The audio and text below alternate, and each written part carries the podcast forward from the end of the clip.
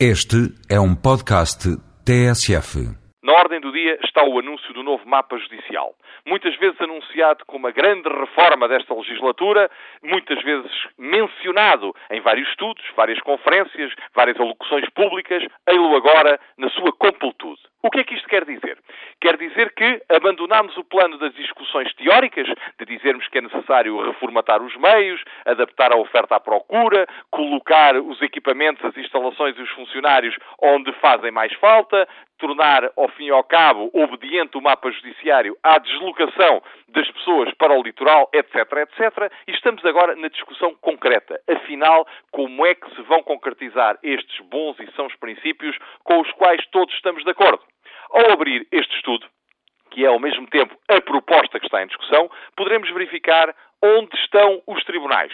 Notaremos, desde logo, que à distribuição e à repartição do território nacional em comarcas se substituirá a repartição por circunscrições. 40 circunscrições, localizadas em setes de conselho. Manter-se-ão cinco distritos judiciais, cinco tribunais da relação. Só que, de acordo ainda com a proposta, suprimir-se-á Guimarães e instalar-se-á a relação de Faro. O Supremo Tribunal de Justiça, nesta jurisdição comum, é dela que estamos a falar, excluindo nomeadamente a administrativa e fiscal, continuará a ter jurisdição sobre todo o país.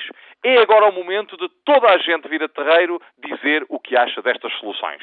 Olhar para a sua região, olhar para a sua nomenclatura de unidade territorial, como agora se diz, para a sua NUT, verificar em que sedes de Conselho ficarão os 40 tribunais de circunscrição e em que outras sedes de Conselho haverá os chamados tribunais de proximidade. Ou seja, isso significa que, em algumas circunscrições, que abrangem vários Conselhos, haverá um tribunal sede e depois, noutras sedes de Conselho, algumas pelo menos, terão tribunais que podem ser de competência genérica, civil, criminal, de família, de menores, ter apenas alguma destas valências ou várias delas.